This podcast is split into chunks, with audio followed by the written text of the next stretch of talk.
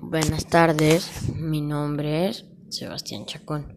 Soy de primer año, sección B, el número de lista 18.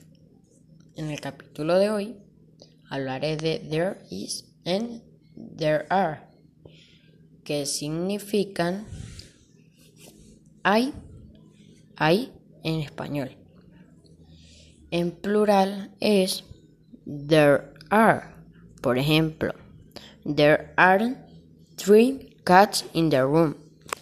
Y en singular es there is, por ejemplo, there is a color red. La forma negativa de decir esta palabra es there are not and there isn't.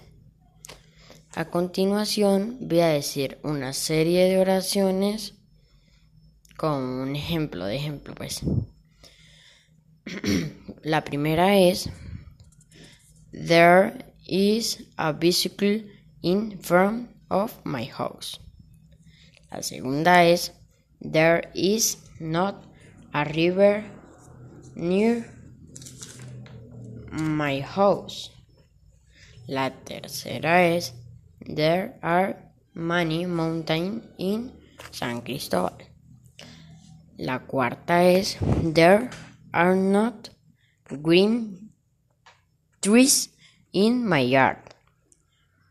La quinta es There are polar bears in the mount in the North Pole.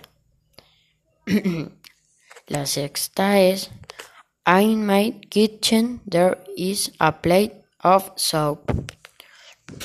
Bueno, Gracias profesor por escuchar este podcast y gracias por su tiempo.